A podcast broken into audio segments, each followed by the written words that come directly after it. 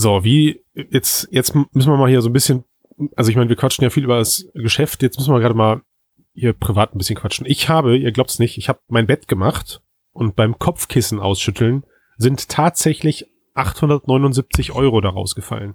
Ist euch das, ist euch das auch schon mal passiert? Bei mir rauscht, raschelt's immer. Ich kriege immer Scheine raus. Was, was mache ich denn jetzt mit dem Geld? Weißt du, Bei gar nicht, mir das ist fallen so- immer ungedeckte Schecks raus. Ah, ah, uh, das ist auch schlecht. Das ist auch schlecht. Ja. Und Krümel vom Frühstück. Kuchen. Kuchenkrümel. Also ich weiß nicht, ich, ich würde jetzt einfach das Intro einspielen, vielleicht fällt uns ja währenddessen was ein, wo ich diese Dann Summe Lass investiere. mal alle überlegen. Oder? Mm. So, Na, Vielleicht. na gut. Das ist ganz schön viel Geld. ja. Hm.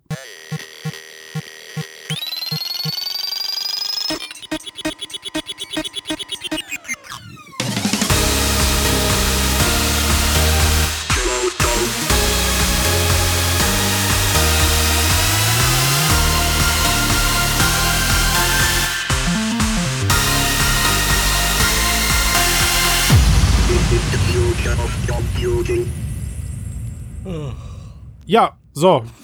Matthias gähnt schon. Herzlich Rat doch willkommen nicht, ich war das nicht. Wo willst du denn wissen, dass ich das an, war? an, an, die, an die Umgebung. Das war Tobi. Hat man sich mittlerweile ich musste gewöhnt. gerade noch ans Kopfkissen denken. Nein, ich weiß auch nicht. Ich bin schon ganz, äh, Das Geräusch ist immer das Signal für Frodocast geht los. Herrlich, herrlich zurücklehnen, entspannen und äh, unseren Stimmen lauschen. Ausgabe, Ausgabe, korrigiert mich jemand, 84, oder? das stimmt. Ich habe nicht, hab nicht Ja. mitgezählt. Ich war letzte Woche nicht dabei, deswegen freut es mich ja umso mehr.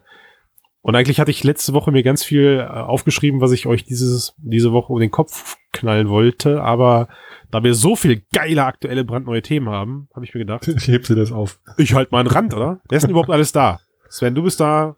Genau. Tobi- Der Tobias? Tobi ist auch da. Hallo. Sehr gut. Und Matthias haben wir schon am Anfang gehört. Oh. Gern doch noch mal bitte. Sehr gut. Boah, es steckt, das steckt mich an. Oder? Apropos Oh. Kopfkissen, ne? Was macht ihr jetzt mit dem Geld? Habt ihr euch schon was überlegt? Ja, also ich meine, in Anbetracht dessen, dass es exakt 879 Euro waren, die da rausgefallen sind. Hm. Ähm, und Ich weiß so- es, ich was. weiß es, Da was du was. damit machst. Ich weiß es. Du kaufst dir drei Oculus Go und mit dem Rest gehst du Eis essen. Das klingt eigentlich ganz gut. Noch jemand eine andere Idee? Hm. Klingt. Vielleicht nur Eis. Vielleicht nur Eis, ja. Oder eine Ähm. GTX 1070. Ich meine, also wir können ja erstmal kurz, erstmal, erstmal kurz, also ey, 800, 879, also sind das jetzt, ist das jetzt viel Geld oder ist das jetzt für euch wenig? Also, also für mich 0,1 Bitcoin quasi. ist, äh, ist das viel. ja. So, Das ist eine ganze Menge. Ja. das ist eine ganze Scheißmenge und HTC möchte genau diese Summe für uns, von uns haben für die neue HTC Vive Pro. Ich glaube, da sind die Woche eine Menge Leute vom Stuhl gefallen, oder wie What ihr the das? fuck? Und zwar, Ganz offensichtlich, ja. Also das war ja schon ein mittlerer, ein mittlerer Scheißesturm. ja, und zwar Also- nur die Pro, also das Headset ohne Controller, ohne Lighthouses. Ja. das, Ja, Einfach ja. nur das Headset. Harte Nummer. Das war Ja. schon unverschämt. Ja. Also wir können jetzt natürlich erstmal drüber spekulieren, ähm, ob sie, ob denn wirklich die Herstellungskosten auch so deutlich höher liegen. Aber ich glaube, in Anbetracht der Tatsache, dass die Samsung VR-Brille, wo liegt die zwischen 500 und 600, ne? Aber mit Controllern, Mhm. die haben ja das gleiche Display verbaut. Die Mixed Reality Brille meinst du jetzt von Windows, ja. Ja, ja, genau. Und da haben, haben die Sensoren in der Kamera, haben Controller dabei. Gut, also prinzipiell im direkten Vergleich würde ich schon sagen, dass die HDC vermutlich höher verarbeitet ist als, also du kannst jetzt nicht wirklich nebeneinander legen, diese Mixed Reality Dinger. Auch nicht Nee, das von, klar, von natürlich. Und du hast einen hochwertigen Kopf-Dings, hast die integrierten Kopfhörer. Genau, mit, äh, mit 3D, HD, Quadruple, 4K Audio Ja. haben sie auch. Ne? Also da ist ja auch so ein Werbeslogan dran an den Teilen. Das Aber ist super, das ich am ich, besten. äh, ich befürchte, ich befürchte, die Wahrheit hat nichts damit zu tun, sondern die Wahrheit hat was damit zu tun, dass da als Hersteller HTC draufsteht und die Damen und Herren einfach langsamer Geld verdienen wollen. Hm. Puh, mit einem Produkt, was sie, also erstmal, es ist am Konsumermarkt mal komplett vorbei. Es ist halt ein Pro-Gerät für Business. Ja, aber das müssen sie kalkuliert haben, glaube ich. Genau. Oder? Und ich weiß Ja, es nicht. doch, 100, also sehe ich genauso. Meinst du, sie Geh sind jetzt aus. überrascht? Sie sind überrascht von dem, von dem negativen Feedback. Ja, nur frage ich mich, Businessbereich, also warum, wir hatten ja schon von dem Samsung-Gerät die, die Sprache mit Inside-Out-Tracking und so und ist leichter aufzubauen als eine Vive zum Beispiel. Also warum sollte man sich im Businessbereich eine holen? Sprich, kann es sein, dass sie am Ende einfach sitzen bleiben auf den, auf den Geräten? Nee, also ich, ich glaube, ich glaube das nicht. Also sitzen bleiben generell nicht, weil bis dahin sind noch viele Preissenkungen, die uns erwarten werden, äh, an, Ja. kommen, kommen da noch. Ich glaube, der aktuelle teure Einstiegspreis ist aber schon ein kalkuliertes Business, nämlich auch für den, genau für diesen B2B-Bereich. Hm, Also ihr habt alle recht. genau. Ja, das, das ist absolut vorbei am, äh, am, am Konsumermarkt, wenn ihr so wollt. Und ähm, das ist auch, glaube ich, beabsichtigt so, weil ich meine, sie haben sich einen viel größeren Gefallen, also ich mache da gerade so Anführungszeichen in die Luft, dadurch getan, dass sie mit dem Argument der Vive Pro die normale Vive äh, reduziert haben im Preis. Ähm, und sie ganz genau wissen, dass das Produkt auch ohne, ohne Lighthouse und ohne Controller, also so wie das gerade rauskommt, überwiegend zu 99 Prozent für die Leute interessant ist, die das Ganze gewerblich betreiben. Ja, und das sind vielleicht noch nicht mal die Arcades. Vielleicht sind Hm. das auch eher Forschungseinrichtungen, äh, Industriekunden, Automotive-Kunden, seitdem es in den letzten Jahren viele, viele, viele gibt, die das jetzt plötzlich einsetzen. Ähm, Hm. die- Ja, aber guck mal, jetzt sagst du schon was. Du sagst in den letzten Jahren. In den Also das, Jahren, seitdem das Teil ist im gibt. März 2016 rausgekommen. So, jetzt unterstelle ich mal, dass die meisten Industrien und auch Arcade-Betreiber jetzt nicht die ultra krassen Early Adopter waren, sondern die sind so, bis dann die Budgets genehmigt waren und die ersten Projekte vorgestellt waren, Business Cases, bla bla bla, bis dann irgendjemand gesagt hat, okay, darfst bestellen. Da war es wahrscheinlich schon 2017. Ende 2017, Anfang, Ende 2016, Anfang 2017, erstes Quartal vielleicht. So, und jetzt ist nicht mal ein Jahr später und jetzt sagst du denen, sollen die gleichen Leute nochmal irgendwie fünf VR-Brillen ordern, die noch teurer sind als das Gerät vorher, bei überschaubarem Mehrwert. Na, weiß ich also nicht. ich weiß also, nicht, ob die Rechnung, kann sein, dann haben sie gut Hm. kalkuliert, gratuliere, aber ähm, ich bin mir nicht sicher. Also wenn ich eins mitbekomme, dann schon, dass, also ich meine, die Vive ist auf jeden Fall ein geiles Gerät, aber wenn du dir das Ganze im, in einem Arcade-Bereich vorstellst, da kannst du eigentlich von einem Verschleiß ausgehen, dass du also mindestens einmal im Jahr die Brillen erneuern musst. Okay. Sag- Hm. Das sagt mir mein Das Bauchgefühl. ist ein Argument, ja. Wenn das so ist, Hm. Hm. Aber So. ich meine, Arcades sind ja nun auch eine überschaubare Anzahl, sprich, das ist ja jetzt kein großer Markt. Auch ich glaube, ich glaube in, in gerade in Asien und äh, auch im Rest der Welt haben sich da in den letzten zwei Jahren schon ordentlich Arcades formiert. Also unterschätzt das mal nicht. Das ist Okay. Das Also- ist durchaus als, also das ist ja nur, es geht sich ja wirklich mehr oder weniger nur darum, dass HTC jetzt strategisch den Preis, sagen wir mal, für sechs Monate auf diesem Level hält Hm. und genau eben diese, diese B2B Early Adopter, wenn man so will, abgrast und dann können sie das Teil auch gepflegt zum Weihnachtsbereich, zum Weihnachtsgeschäft wieder senken, wenn sie denn so tun wollen, als wäre es ein, ein Konsumerprodukt. Hm. ne? Ja, ja. Ähm, was ja noch, was ja noch, wir in dem Kontext aber gerade einfällt und was ja noch völlig unangekündigt ist, zumindest nach meinem Infostand, das ist ja jetzt nicht die Business Edition. Also wir erinnern uns damals daran, als die Vive plötzlich mit einem ordentlichen Mehrpreis als Business Edition erschien, aber Mhm. technisch das gleiche Gerät ist. mhm. Hm. Und Das, das fehlt ja jetzt bei dem Produkt gerade auch noch. Mhm. Hm. Also es ist echt nichts Halbes und nichts Ganzes. Ich kann mir, ich kann mir da echt nur schwer einen Reim drauf machen. Das ist alles. Also ich finde einfach für, für jetzt so, also jetzt mal persönlich gesprochen oder für unser Business so, es, es lohnt sich jetzt nicht abzugraden, wenn die letzte Brille nicht gerade abgeraucht ist von der Woche oder so. Also ein paar Pixel mehr oder noch die Kopfhörer, die sind zwar angenehm, weil die auch ein bisschen hygienischer sind und so, aber der große Mehrwert stellt sich halt nicht ein, so. Also wenn man nicht, Nee, null. Also ich habe auch, Ja, wir haben ja, auch, wir haben auch bei uns im Team heute, also tatsächlich heute diskutiert und wir haben halt gesagt, naja, also wir verkaufen dadurch prinzipiell erstmal keine VR-Anwendung mehr hm, an unsere Kunden. Ja, also natürlich ist das Bild vielleicht ein bisschen toller äh, und wenn es dann mal einen Kunde gibt, der sagt, ja, äh, mich stören die Pixel, kannst du vielleicht auf das Teil verweisen, wobei jetzt bei uns im Team auch Leute dabei waren, die haben die Odyssey ausprobiert, also die Samsung-Brille hm, äh, und haben da jetzt nicht in den größten Tönen von gesprochen, was jetzt, also was jetzt das Display an sich angeht. Ne? So, Mhm. Es war halt ein bisschen mehr Auflösung, meine Güte, aber nichts Dramatisches erstmal. Und das ist Mhm. auch so ein bisschen die Stimme, die ich gerade aus vielen Bereichen ähm, andererseits herbekommen habe. Also Jan Keno von Heise hat das auch gesagt. Man merkt es zwar, aber der Brüller ist es jetzt nicht, ähm, Mhm. wenn ich das so richtig zitiere. Und das, also da hast du vollkommen recht, Tobias. Es ist, es ist jetzt leider, durch diesen Preis ist es leider eben eine Überlegung geworden, das Teil zu kaufen und nicht eine Selbstverständlichkeit, was es eigentlich hätte werden können im Businessbereich. Ne? Also hm, ja, es, es gäbe da mit Sicherheit so eine magische Preisgrenze, wo der Großteil ohne zu zögern mit, äh, mit zugegriffen hätte. Also ich schätze mal, um den Endverbrauchermarkt ähm, zu bedienen, hätten sie nicht über 500 gehen dürfen.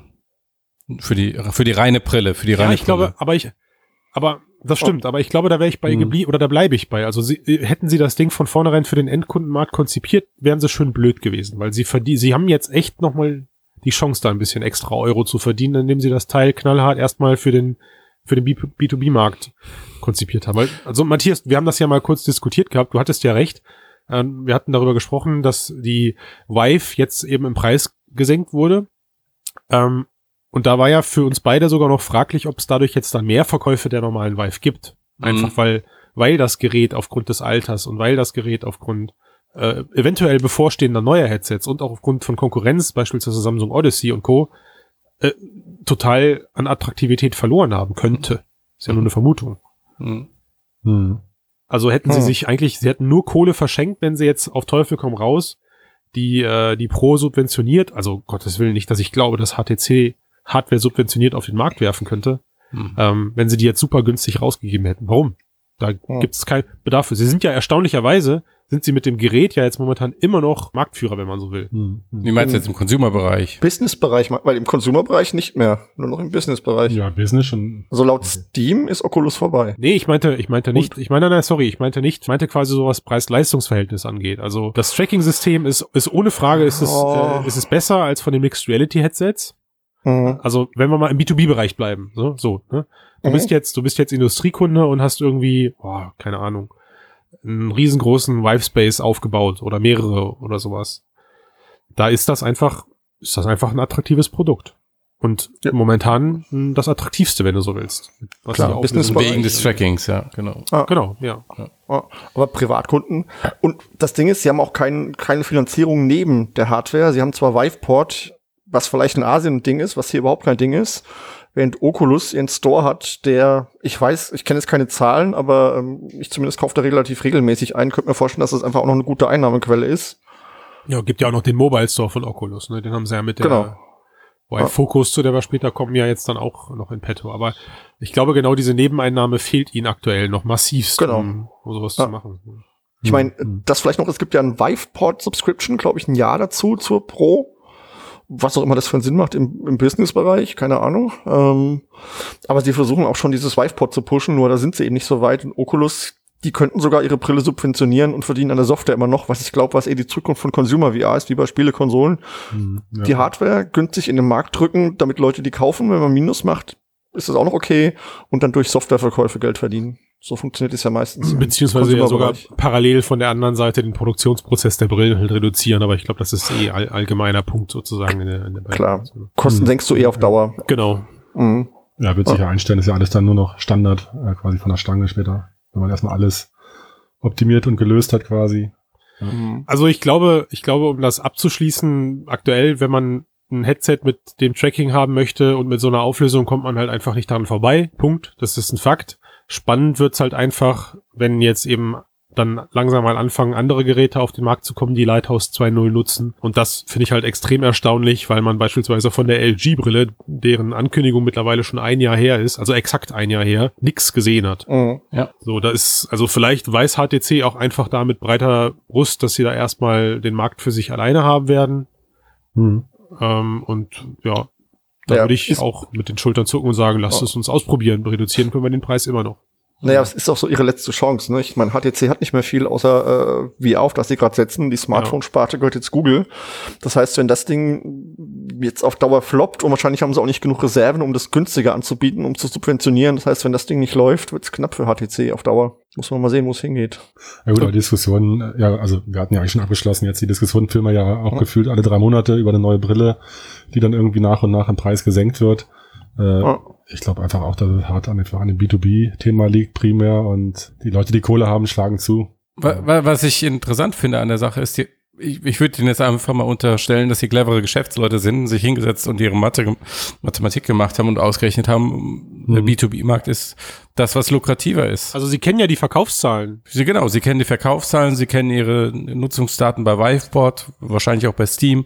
Sie wissen, wie viele Sie über Softwareverkäufe machen, wie viele Spiele Sie wirklich verkaufen können. Mhm. Ähm, und dann haben sie, sind sie vielleicht einfach zu dem Entschluss gekommen, dass der Markt noch nicht oder weniger lukrativ ist als das, was sie ja. in den Profibereich verkaufen können. Hm. Oh, und das ist, kann, kann ich die Entrüstung der Early Adopter Spieler verstehen, irgendwie. Aber das ist dann wohl in dem Moment die harte Realität. Ja. Ist ja auch irgendwie schön. Man kann sich auch stolz fühlen, so als Early Adopter und mehr Geld dafür auszugeben als der Pöbel später. Ja, ja, ja. Also so verkaufst du Genau. natürlich doch wieder mehr VR-Anwendungen. Ne? Wenn du dann auf deiner Homepage schreibst, hier, wir haben aber die, die, die hat die, die, die, die Vive Pro. Ja. So wie das damals immer der Fall war, wenn die Leute mit, mit alleine weil sie eine HoloLens hatten, zu irgendeinem Kundentermin eingeladen wurden oder sowas. Das ja, klar. kenne ich auch noch die Zeit, ja. Ja, Ja, ja. abwarten, abwarten. Also ich glaube generell, da muss sich langsam der Markt mal davon verabschieden, immer anzunehmen, nur wenn jetzt eine neue Brille rauskommt, wird sie günstiger und besser als das, was eben aktuell exist auf dem Markt existiert. Das ist ein Widerspruch in sich. Ich glaube, da gibt's für keinen, für keinen Hersteller einen Grund zu. Äh, bei den Mixed Reality Headsets hat man ziemlich gut gesehen, was passiert, wenn sie für 400 Euro rauskommen. Sie fühlen sich auch an und sehen auch aus wie 400 Euro. Das ist immer noch mein, mein Standpunkt. Äh, Samsung sind die einzigen, die was eigenes gemacht haben und haben es eben eben auch ein bisschen hochpreisiger auf den Markt geschmissen. Nicht viel, aber so. Und ähm, wenn ich eins den Konsumern mitgeben darf, dann hört auf, darüber nachzudenken, wenn eine neue Brille angekündigt wird, dass sie für deutlich weniger Geld, aber mit viermal so viel Features und Displayauflösung auf den Markt kommt. Das wird nicht funktionieren. Das hat im Konsolenbereich auch noch nie funktioniert. Ja. Ich habe fertig. Ein schönes Schlusswort. Ah. Wir machen mal Ich weiter. finde es Oh, ganz interessant, dass von, dass von LG jetzt ein Patent aufgetaucht ist für Eye-Tracking in VR-Brillen. Ne? Und wenn jetzt in Kombination mit dieser Ankündigung, die da im Mai kommen soll, mit diesem 18-Megapixel-Display von Google, Aha. ähm, vielleicht geht ja doch noch was ganz Besonderes bis Ende des Jahres. Das wäre halt mal echt ein krasser Sprung. Aber schauen wir mal. Hm. Ja. Ich glaubst du, da passiert so schnell was? Naja, jetzt fangen wir nicht an mit der Glaskugel. Ey, aber kann man ja mal so, ne? Man kann es Ja, ja, schon mal erwähnt haben. Uh, stimmt, wir waren die Ersten. You heard it first. Was genau haben wir jetzt hier gehört? 18 Mega- LG 18 Eye-Tracking 18 Aber was Megapixel. kommt irgendwann. Okay. Im Mai kündigt LG 18 Megapixel an. Oh, oh, oh, oh, ich glaube, das könnte, das, äh, gut, warten wir mal ab. Ich bin Merkt euch die gespannt. 84 und dann. Ich bin gespannt. Aber wir können ja mal beim Hersteller bleiben. Vielleicht, äh, Stichwort äh, Geld verdienen. Also heute, wenn ihr den Podcast hört, vielleicht vor ein paar Tagen, je nachdem, wie schnell ich es schaffe, ihn zu schneiden, äh, wurde angekündigt, dass die Vive Focus auch nach Europa und den Rest der Welt kommt. Wann leider nicht. Preis gibt's auch noch nicht, oder? Gibt nur erstmal die, die Pre-Order-Ankündigung für Entwickler und den allgemeinen Pressehinweis, dass das Teil jetzt eben auch weltweit verfügbar sein wird. Irgendwann einmal. Okay, aber war jetzt gut, dass sie es offiziell gemacht haben, aber war jetzt nicht so die riesige ähm, Überraschung, oder? Dass sie es machen würden. Du meinst, dass der, dass das Ding nicht nur in Asien bleibt? Ja, genau, ja. Äh, Mhm. Absolut, ja. Also ich hätte mich schon über einen konkreten Preis über, und über ein konkretes Release-Fenster irgendwie gefreut. Weil jetzt ist das so, ja, kann morgen da sein, kann aber auch erst am 31.12. da sein, kann aber auch plötzlich verschoben werden. Was ja eigentlich kein, wo es ja eigentlich keinen Grund für gibt, weil das, das Teil an sich ist ja produziert. Also Hm. existiert ja. Ich weiß nicht, ob sie da jetzt ähm, auch das wieder eine interessante Frage zur, strategisch, zur, zur strategischen Ausrichtung, weil ich meine, die reine Hardware könnten sie morgen auf den Markt schmeißen und jeder, der im Businessbereich damit unterwegs ist, könnte das Teil mit Software versorgen, also für sich selbst oder für Kundentermine oder äh, Mhm. Entschuldigung, für Kundenprojekte. Ähm, könnte natürlich sein, dass es jetzt einfach daran hängt, dass zumindest für den Konsumermarkt irgendwas existiert namens wie heißt das Teil? Zertifizierung, Wave? ja. Nee, nee, nee, nicht die Zertifizierung. Ich glaube einfach, dass du halt ähm, den Store eher lokalisieren musst und so. Ne? Und So meinst du. Hm. ich meine, den da, Viveport. da wissen wir ja jetzt schon bei Viveport, wie gut das funktioniert.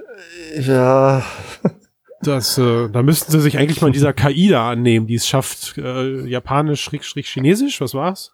Ein- Chinesisch. Ja, Chinesisch. Chinesisch. Chinesisch. Zu also übersetzen als Chinesisch. Menschen, ja. Genau, also von daher, wo ist das Problem, Leute? Hier, hier, wenn ihr, wenn ihr. Bande, ey. Also, was Viveport betrifft, guckt ihr öfter mal rein, weil ich so ein Abo habe und es tut sich da einiges und äh, ich habe auch das Gefühl, dass sie es ein bisschen pushen, weiß ich nicht. Es kommen auch diese Ready Player One Sachen, aber äh, im Prinzip ist es trotzdem als Store-Plattform für Consumer im Moment echt noch extrem unbenutzbar. Also, ich weiß auch nicht.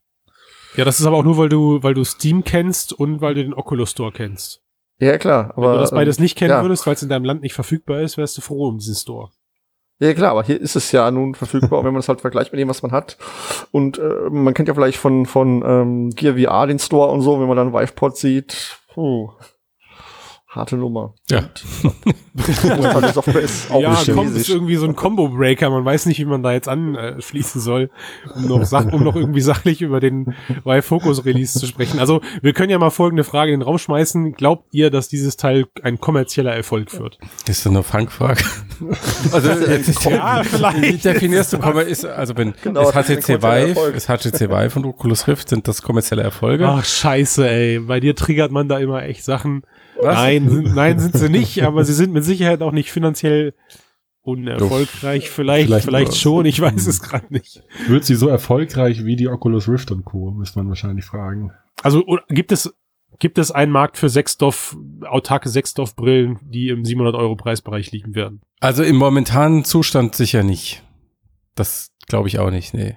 Also so wie die Teile im Moment aussehen, im Verhältnis zu den Inhalten, die es gibt, nee. Sehe ich nicht. Wo wir ja wieder bei meinem Liebling Oculus Go wären. Ja, dafür gibt es auch keinen Markt, aber das hast du halt nicht verstanden. Aber die ist wenigstens billiger. 250 knackige Euro. Wir haben gerade gelesen, Fixed Foveated Rendering, was auch immer das sein mag. Und da sehe ich es halt echt. Also ich meine, klar, wenn es irgendwann mal die Sechsdorf äh, autarke Brille gibt, die ähm, in, in dem Preisbereich bei 250 Euro liegt, dann ist natürlich auch für mich die Go erstmal gestorben. Aber solange, solange die, ähm, die autarken Brillen, also auch die Mirage wird ja irgendwie im 400 US-Dollar Bereich liegen, also vermutlich 499, wenn nicht sogar 549 Euro, würde ich jetzt mal schätzen, mit, mit hier bei uns mit Mehrwertsteuer. Ähm, das interessiert draußen von den Mediamarktgängern und Gamescom-Besuchern niemanden. Und das ist aber genau die Genau. Zielgruppe, die man erreichen sollte.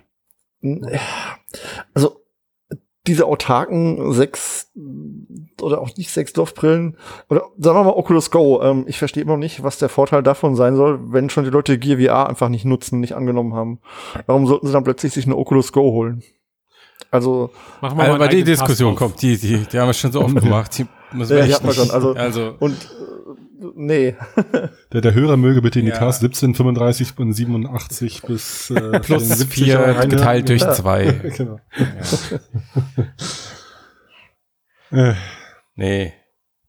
Also, ich find's gut, dass ihr kommt, freue mich drauf. Äh, Ich finde es ein interessantes Gerät oder auch ein mutiges Gerät irgendwie. Dito, ja. Ähm, aber ähm, det- et- auch was ich ganz fest glaube, ist, dass es ein wichtiger Schritt ist in der Entwicklung dieser Technologie. Und Mhm. ähm, dass es auch, dass es der Bereich ist definitiv, der am meisten Mainstream-Potenzial hat. Äh, Wann könnte ich mir vorstellen, dass was erfolgreich wird? Ich könnte mir vorstellen, dass es erfolgreich ist, wenn die Brillen doppelt so gut aussehen und nur noch halb so klein sind, oder halb so groß sind. Und ähm, dann muss es dafür irgendwie krasse Filme geben, in denen man sich bewegen kann und äh, irgendein ein krasses Telefonprogramm, solchen Kram. Oh. mhm. Wo sowas. wir, wo wir ja eigentlich schon beim nächsten Thema wären, wenn wir um von krassen Filmen und krassen Inhalten sprechen. Wer von euch hat sich äh, Welcome to Lightfields von Google angeschaut? Der möchte jetzt bitte die Hand heben. Ah, alle. Super. Yay. Gut, ja, auf dem Podcast auch zu fragen. Einmal die Hand. genau. Das war der Gag, Mann. Boah. Ah, Und ich glaube, aber ich glaube, also nur um das kurz hier in der internen Runde abzuschließen, von allen, die das gesehen haben, ich glaube, solche Inhalte sind auch genau auf einer Y-Focus möglich, weil sie an sich erstmal nicht anspruchsvoll sind. genau. Ja. Ja. Ne? So, und jetzt können wir Ja. über das reden, was man da gesehen hat. Das Ja. übernimmt dann bitte jemand anders. Wobei die, gerade das Google-Programm braucht auch irgendwie einen relativ hohen i oder einen moderneren i5 CPU darunter. Also auf den älteren Modellen läuft schon nicht mehr. Also so von wegen Hardware-Anforderungen. Und Ah, es in ruckelt, und es ruckelt ganz schön selbst auf einem schnellen Rechner. Also jetzt, wo ich drüber nachdenke, würde ich meine Hand nicht echt? ins Feuer verlegen. Verdammt. Aber- Kann natürlich auch aber- sein, dass aber- einfach nicht optimiert ist. Ja, genau. Also bei uns Who ruckelt's nicht. knows? Naja, Du hast eine, 9, du hast eine 79, ne? ja. Aber es liegt eher an der CPU. Na gut. Aber lass uns über den Inhalt reden. Also ich finde diese Fotos fand ich sehr beeindruckend, sehr geil, ähm, mega mega scharf einfach in der Darstellung, ähm, super 3D-Tiefeneffekt. Ähm, ich habe fast keine Bildfehler ähm, erkennen können. Ich habe es jetzt nicht äh, super intensiv im Detail angeschaut, aber ähm, der Gesamteindruck war einfach sehr gut. Und dieses bisschen, diese 20 Zentimeter, die du deinen Kopf bewegen kannst, verändern dieses diese 360-Fotos komplett. Also das sorgt für ein viel, viel stärkeres Präsenz- und Mittendrin-Gefühl. Also wenn ich, Und dann äh, diese- wenn ich Hm, hm. Ganz kurz noch diese kleinen Details, die sie eingefügt haben. Zum Beispiel, dass dir, wenn andere Menschen in dem Bild sind, dass sie dir mit den Augenbewegungen folgen. Oder ähm, dass, wenn du Lichtreflexion Reflexion siehst, dass die sich richtig bewegen, Mhm. also mit deiner Perspektive verschieben. Das gibt der ganzen Sache eine gewisse Dynamik. Ich finde das einfach unheimlich spannend, das so zu sehen. Ja, äh, um aber den Sven zu machen, spule ich kurz zum Anfang zurück und erkläre überhaupt erstmal, was denn da überhaupt, äh, also was das. du da gesehen hast oder wie das entstanden ist. Also Google hat, für alle Hörer, die es noch nicht mitbekommen haben, Google hat eine neue Anwendung veröffentlicht, die nennt sich Welcome to Lightfields, äh, zu finden im, im Steam Store, die ist kostenlos, Mhm. funktioniert mit der Vive und mit der Oculus. Ähm, was haben sie gemacht? Google hat ein, ein Kamera-Rig gebaut aus 16 GoPros und jetzt müsst ihr euch so ein bisschen vorstellen, dass diese GoPros in einem Halbkreis von oben nach unten angeordnet sind äh, und wiederum auf einem Stativ montiert sind, was sich um die eigene Achse dreht. Also wie so eine Art ja, Laserscanner in Form von 16 Einzelkameras. So, dieses Ding dreht sich eine Minute lang um die eigene Achse.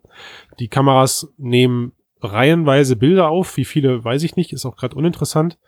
Und am Ende kommt dann dieser Google-Zauber dazu. Wir haben gerade im Vorfeld des Podcasts versucht her herauszufinden, wie genau, aber ähm, so um es kurz zu fassen, würde ich sagen, aus diesen ganzen Einzelbildern wird eine, eine Le- Lichtfeldsphäre erstellt. Mhm. Ähm, die ganzen Bilder werden zwischeneinander, also im, im Verhältnis zueinander wird, wird dann auch Bildmaterial interpoliert, weil selbst bei 16 Kameras in einer, in einer kreisrunden Anordnung hast du halt nicht einfach überall ähm, Bildinformationen. So, und dann kommt das, was Matthias gerade beschrieben hat. Sobald ihr dann die App ausprobiert, befindet ihr euch in einem, in einer Lichtfeldaufnahme. So, das Mhm. heißt, stellt euch vor, ihr steckt euren Kopf in die Mitte dieser Sphäre und könnt euch in besagte Richtungen, alle Richtungen, Himmelsrichtungen umdrehen, aber eben auch das, was Matthias gerade sagt, ihr habt eine, eine gewisse Parallaxe. Also das heißt, ihr könnt euch 20 Zentimeter, ich würde sogar sagen, es ist gefühlt ein bisschen mehr, oder? Nach vorne und nach hinten bewegen.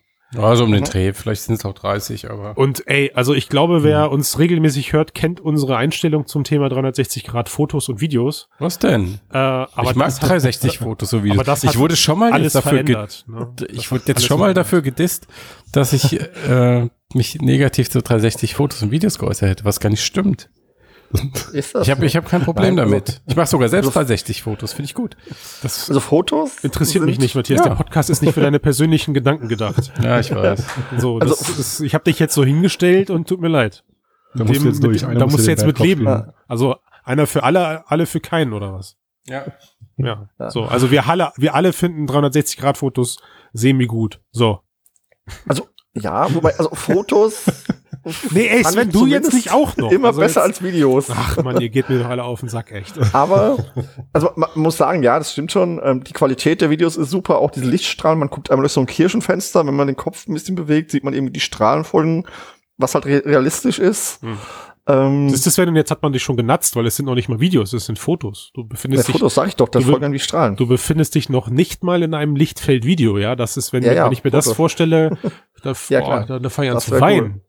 Das Was halt, was halt das Problem ist, man darf den Kopf halt echt nicht zu weit bewegen, und sonst ist man halt raus. Man sieht dann nämlich nur noch grau vor sich. Das Mhm. ist ein bisschen unschön gelöst. Aber gut, man hätte vielleicht vorher, aber der Bereich ist nicht sehr groß. Also es abzufangen ist wahrscheinlich auch schwer.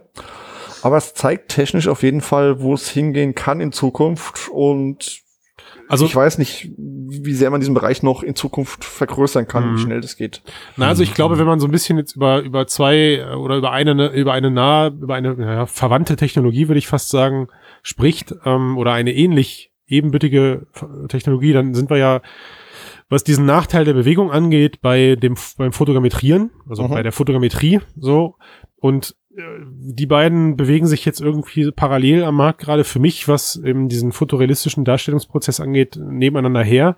Und trotzdem kann ich momentan noch nicht abschätzen, was mich gerade am, am meisten flasht. Also äh, was das, was das, was das realistische Bildverhalten angeht. Also dass sich ähm, Reflexionen realistisch verhalten und auch so aussehen. Ja, also sei es Hm. sei es auf einer Marmor-Tischplatte, wo du eben Reflexionen der Blume siehst, was ja unheimlich entscheidend ist für einen, einen realen Bildeindruck, habe ich, was diese Lichtfeldgeschichten angeht, einfach noch nichts Besseres in VR gesehen. Also Mhm. keine Mhm. Fotogrammetrie-Szene erreicht diesen Detaillierungsgrad und diesen, dieses Präsenzgefühl für mich.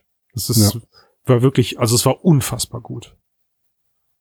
So. Das stimmt. Ja. Aber klar, ihr habt natürlich recht, also diese 20, diese, dieser, diese 70 Zentimeter Bubble, in der man sich da befindet, also in der Diagonalen sozusagen, ähm, ist, ist natürlich extrem eingeschränkt, was das eigentliche Erforschen solcher Plätze angeht. Also man müsste da ja dann wieder zurückspringen zu dieser Art Google Street View. Also ich springe von 360 Grad oder ich springe von Lichtfeldsphäre zu Lichtfeldsphäre. Ja, die schweben da alle irgendwo Mhm. im Raum.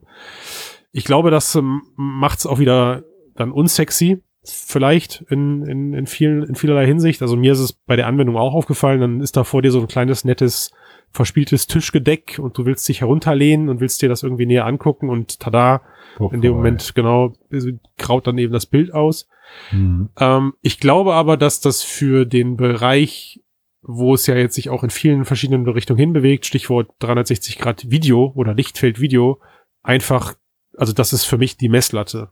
Ja, wenn ich Mhm. zukünftig einen, einen Unterhaltungsfilm sehen möchte in VR, dann muss der genauso aussehen und sich auch genauso verhalten. Dann sitze ich auch gerne auf meinem Kinosessel oder auf meiner Couch und gucke mir sowas an.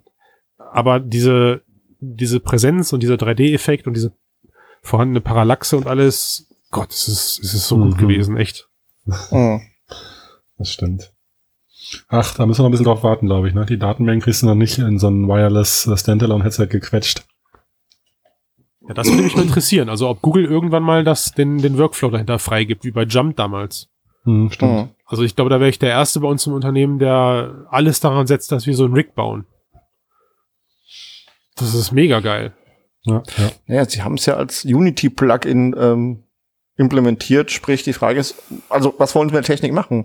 Vielleicht gehen sie tatsächlich hin und sagen, hier habt ihr das Plugin, viel Spaß damit, äh, guckt, was ihr da rauskriegt. Ähm, wäre natürlich, glaube ich, ein ziemlich guter Move von Google und wäre auch so eine Google-typische Sache, aber muss man mal schauen. Mhm. Naja, Ja. aber Lichtfeld geht ja noch weiter, ne? Dass sie jetzt angeblich will Google Lightroom übernehmen, also diese Lichtfeldhersteller. Mhm. Mhm.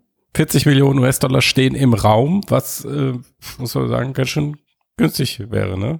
ja, das Also die, günstig, ja. die ja gut, ich meine, sie haben allein über 200 Millionen äh, von Investoren eingesammelt in den letzten Jahren. Sie haben diese Monster-Kamera da gebaut in mehreren Versionen. Mhm. Ähm, und Ja. ja, also ich meine, der Grund, warum sie so günstig sind, liegt so ein bisschen auf der Hand. Sie können kein Geld verdienen mit dem, was sie machen und sie können auch die nächsten Jahre wahrscheinlich kein Pfennig Geld damit verdienen. Oder was heißt kein Pfennig? Sehr wenig. Mhm. Also da müssen sie irgendwelche Partner finden, die sagen, ich habe jetzt Bock mit einem Monster da irgendwas zu produzieren, Mhm. damit es dann von 10.000 Leuten angeguckt wird. Mhm. Also das ist ja genau das Gegenteil von dem, was du für willst. Gigantischer 879 Produktionsaufwand für ein Mini-Publikum. Ja. Und Ja. das Ja. wird, wird sich auf absehbare Zeit nicht ändern. Ähm, Naja, nur so so- kann ich mir erklären, dass, dass der Preis so gering ist. Absolut. Oder das, was sie machen, ist gar nicht so besonders. Das kann natürlich auch sein.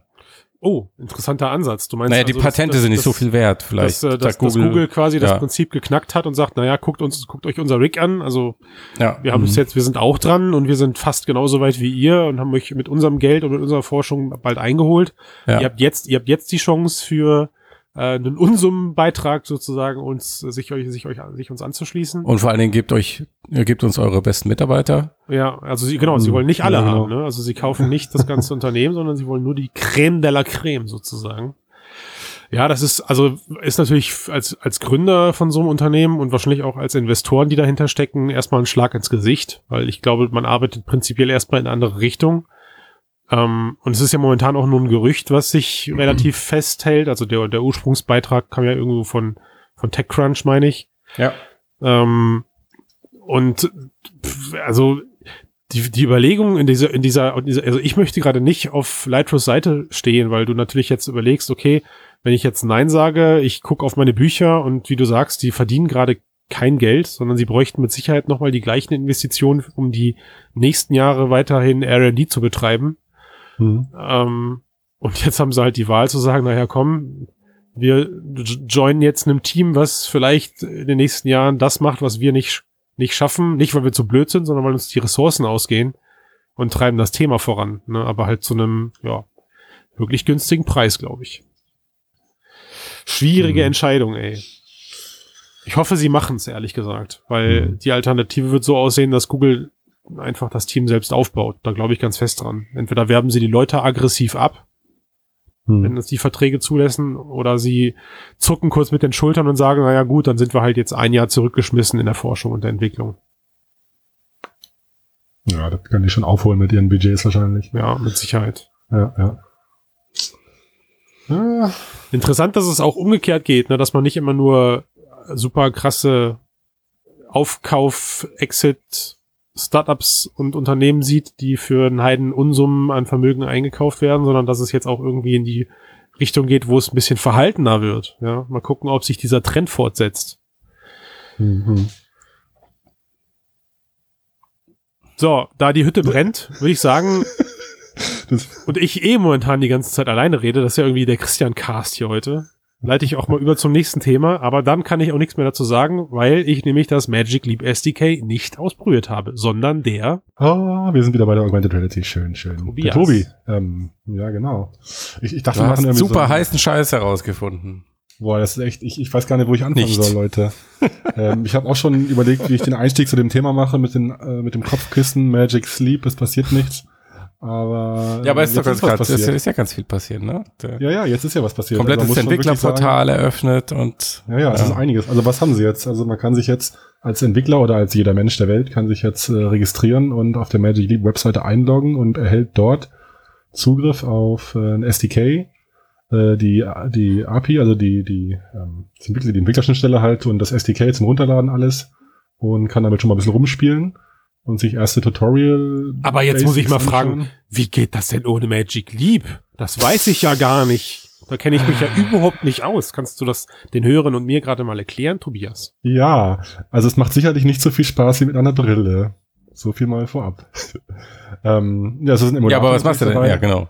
Genau, es ist ein Emulator dabei und man hat auch so einen äh, Virtual Room Creator oder wie der hieß, äh, wo man ähm, auch quasi reale Räume, also wie auch bei Microsoft HoloLens und so gibt's ja auch dann das Cliff House oder so, wo man halt seinen realen Raum virtuell quasi hat, um das zu simulieren und im Emulator dann halt eben die virtuellen Objekte in einen virtuellen Raum, der die Realität darstellen, darstellen soll, hinzufügen kann.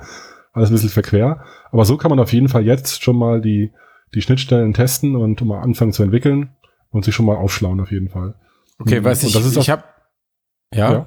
Ich, ich habe deinen Artikel gelesen und auch das, das Fazit habe ich mir angeguckt ähm, und ich fand das sehr interessant.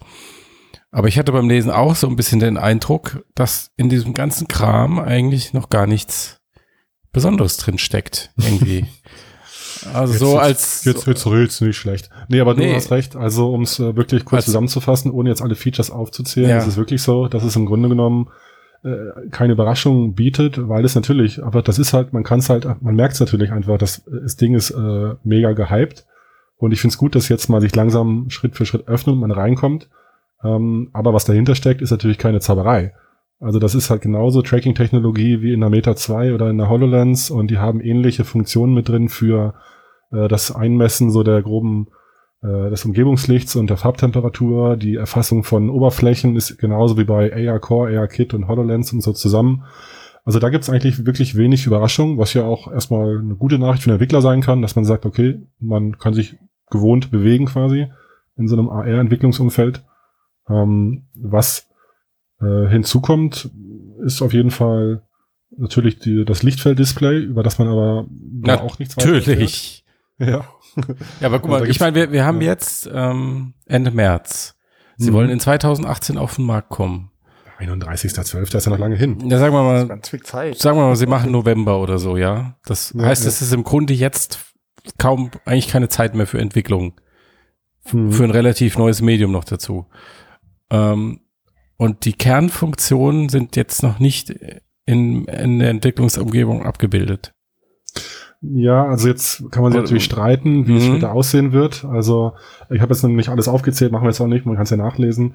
Ähm, da gibt's halt noch mehr Gesten als bei einer HoloLens zum Beispiel und ein paar andere Sachen. Aber jetzt das Thema zum Beispiel mit dem Lightfield, äh, Lightfield äh, Display.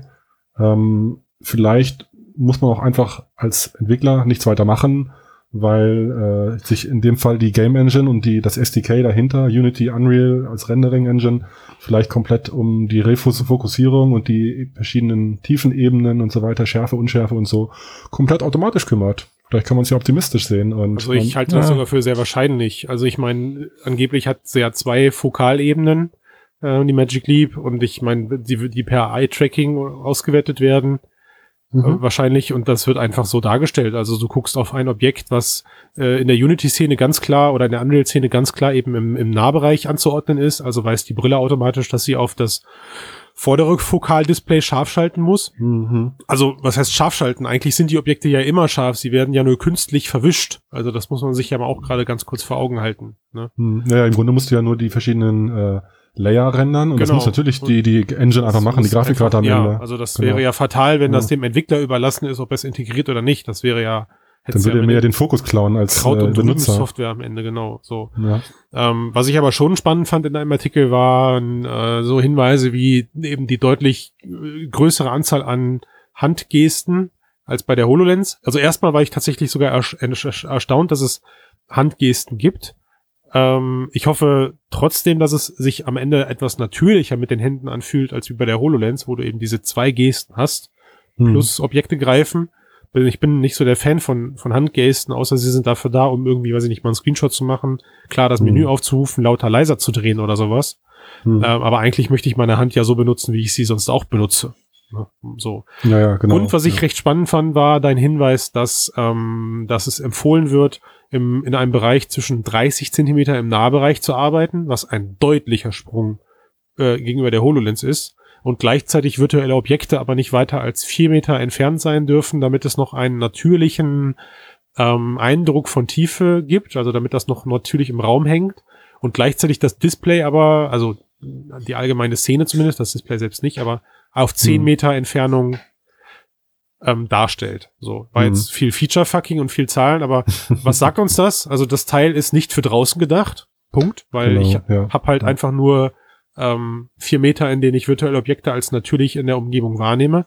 Gleichzeitig kann ich aber schon näher an meinen Kopf dran mit, mit einem Abstand von 30 Zentimetern, als wie das bei der HoloLens da war, was Hm. ja schon einen großen, ein, ein großes Spektrum an Alltags, All- Alltagssituationen abbildet. Also ich habe das mal vorhin irgendwie so getestet. Ich, ich weiß nicht, ich halt mein Smartphone halte ich auf 30 Zentimeter, wenn nicht sogar weiter weg, also eher so Mhm. 50. Äh, Bücher genauso. Ähm, Also pff, Ja, also ich finde auch, also der 30 Zentimeter ist auf jeden Fall super. Also Ist da ging es cool, halt um, ja. die, um die Near Clipping Plane, das ist dann, dass man es dann ausfaden soll, sonst stört es und ich kann mir das auch sehr unangenehm vorstellen, wenn es noch näher kommt, ist ja, Ja. klar, da musst du so schielen, damit du es noch wahrnehmen kannst letztlich. kannst halt leider keinen in AR küssen. Also AR, genau. AR Kissing wird es leider erstmal nicht geben, sozusagen. Ähm, äh, Sex-Apps Sex oder wie man es sagen, äh, sind ja eh verboten. Nur, nur, zum, nur zum Zugucken. So. Genau, genau. Aber, ja, aber, die, ich wollte noch sagen, genau, also zu dem Thema mit dem äh, Tracking und äh, also bei diesen vier Metern Distanz ging es vor allem auch darum, die sprachen davon im SDK-Dokumentationen, dass so der Raycast, also so die, die Inter, also die, wenn du mit dem Infrarot halt so den realen Raum scannst und äh, Schnittpunkte berechnest zwischen realen, realer Welt, um virtuelle Objekte zu platzieren und so, dass das halt dann auf größere Distanz versagen würde. Und genau, letztlich, du hast es eben schon gesagt, das spricht halt eben dafür, Outdoor generell sicherlich unwahrscheinlich, äh, weil du brauchst natürlich dann dein äh, Time of Flight, du musst es letztlich auswerten können und wenn Ja. da zu viel so, passiert und, drumherum in der Welt, Von stellt das Ding daher auch genauso aus. Ja. Ja, war schon cool. Auch die Tatsache mit dem Lichtfelddisplay, also wenn es denn jetzt ein Lichtfelddisplay ist, ja, das Licht nur hinzugefügt wird, also logischerweise gibt es die Farbe Schwarz nicht. Das Mhm. ist äh, für, für Entwickler im Vorfeld auch eine unheimlich wichtige Information beim Produzieren der Assets. Mhm. Also, ich meine, jeder, der die HoloLens mal ausprobiert hat, ähm, wird eben diese, oder wird hoffentlich diese Microsoft Assets ausprobiert haben, die dabei sind, diese Actiongrams und diese Holograms. Und wenn man das Prinzip dahinter einmal verstanden hat, wie die, warum die so geil aussehen und warum die so knackig aussehen, eben weil sie mit jedem Pixel, den sie besitzen, total auf dieses Display abgestimmt sind. Ähm, wenn man das verinnerlicht, jetzt schon, doch Matthias, ich glaube, dann kann man mit dem SDK jetzt schon was anfangen. Ja, du, habe ich ja gar nicht, habe nur nachgefragt. Ja. Ich, ja, ich bin ja kein Entwickler, wollte ich gar nicht anzweifeln. Es, klang nur nicht so euphorisch, was Tobi da zusammengeschrieben hat. ja, also Klang Ja, so, als, es klang so, als hätte es jeder, jedes andere SDK sein können. Das schon, ja, aber es gibt einem natürlich eine gewisse Gewissheit, was du jetzt halt anfangen kannst und was nicht.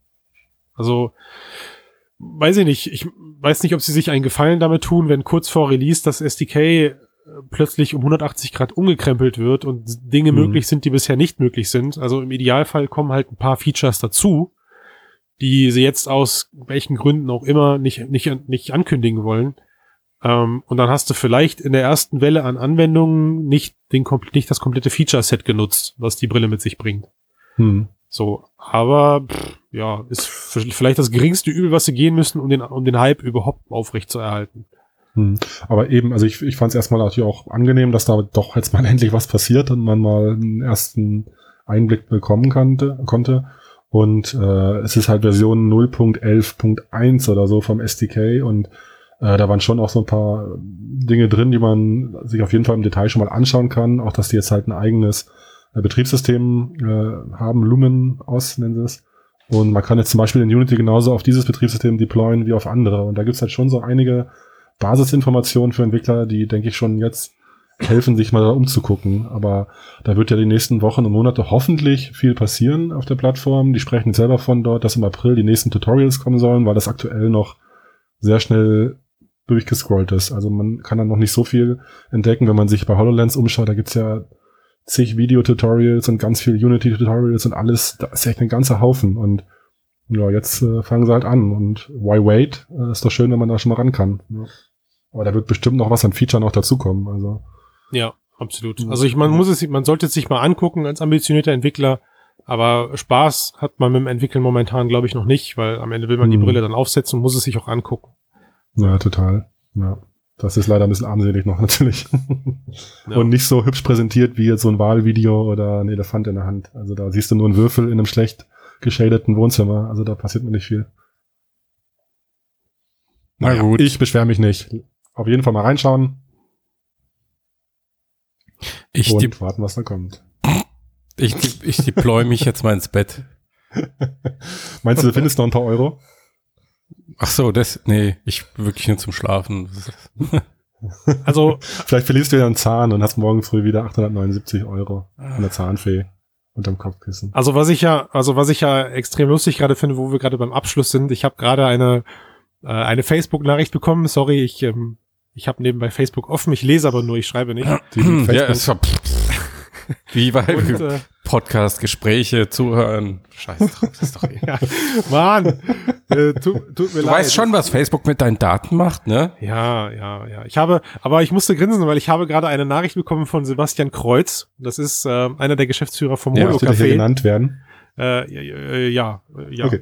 Und äh, der schreibt mir gerade, oh mein Gott, ich freue mich so auf meine Vive Pro. also sie, sie haben jetzt, Also wir haben schon einen Kunden. sie haben jetzt, sie haben jetzt Vive Pros bestellt. Da kann man sehr hands-on erleben. So viel zum Thema, äh, ja, für wen ist das Ding geeignet? Ja, viel Erfolg damit. Sebastian, berichte mal. Ich weiß ja noch, wo ich demnächst vorbeikomme, wenn ihr im ersten Batch eine Auslieferung bekommt. Habe ich endlich mal einen Grund, euch zu besuchen. Das sind die besten. Nur vorbeikommen, wenn es was zu sehen gibt. Neue Hardware zum Ankrapschen.